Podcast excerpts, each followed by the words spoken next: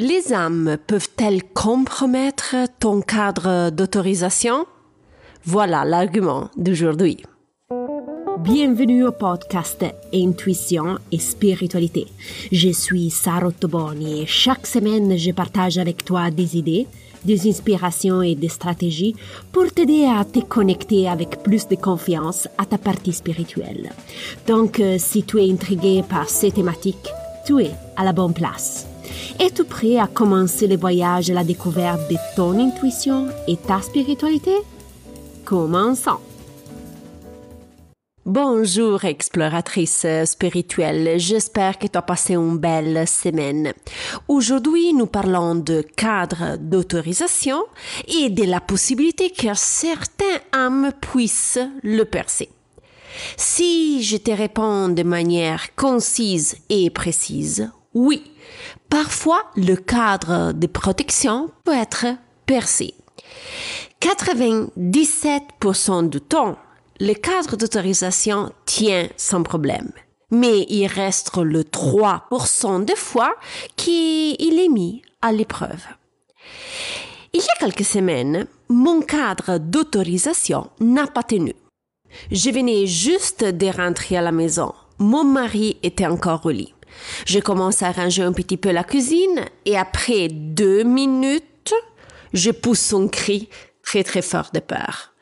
Mon mari sort en courant de la pièce et me demande si tout était correct. Je le regarde avec mes yeux habituels. Il me dit, Sarah, ils étaient tes amis? J'ennuie avec la tête en disant oui. L'âme de cet homme a décidé d'entrer dans mon salon sans autorisation et ne de pas respecter donc les règles que j'avais établies. Tout le monde et tous les âmes savent qui, s'ils veulent me parler, ils doivent rester sur la terrasse. Ils n'ont pas le droit de rentrer spontanément dans la maison et de déranger ma famille. Ce sont mes conditions lorsque j'ai accepté de communiquer avec l'univers. Cet esprit, par contre, a agi de sa propre initiative et pour moi, ce n'est pas acceptable. Alors, qu'est-ce que j'ai fait?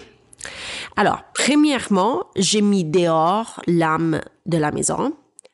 Ensuite, je lui clairement réaffirmé l'existence du cadre d'autorisation. Et ensuite, j'ai parlé au guide en réaffirmant mes conditions pour la collaboration. J'ai souligné que tout le monde doit respecter mes volontés. Sinon, je ferme la porte et je retourne à ma vie terrestre au 100%. Quand j'ai raconté cette histoire euh, sur euh, Instagram, j'ai reçu de nombreux messages où les gens euh, me demandaient et, et me partageaient aussi des expériences. Une fille en particulier m'a raconté les bêtises que ses âmes lui avaient fait pendant la nuit.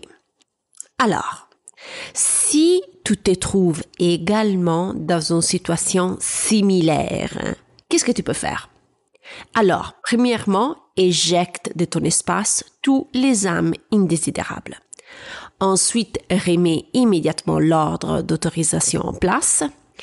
Et dans les cas où ces interactions aviennent ou apparaissent généralement la nuit, réaffirme tes conditions avant de te coucher.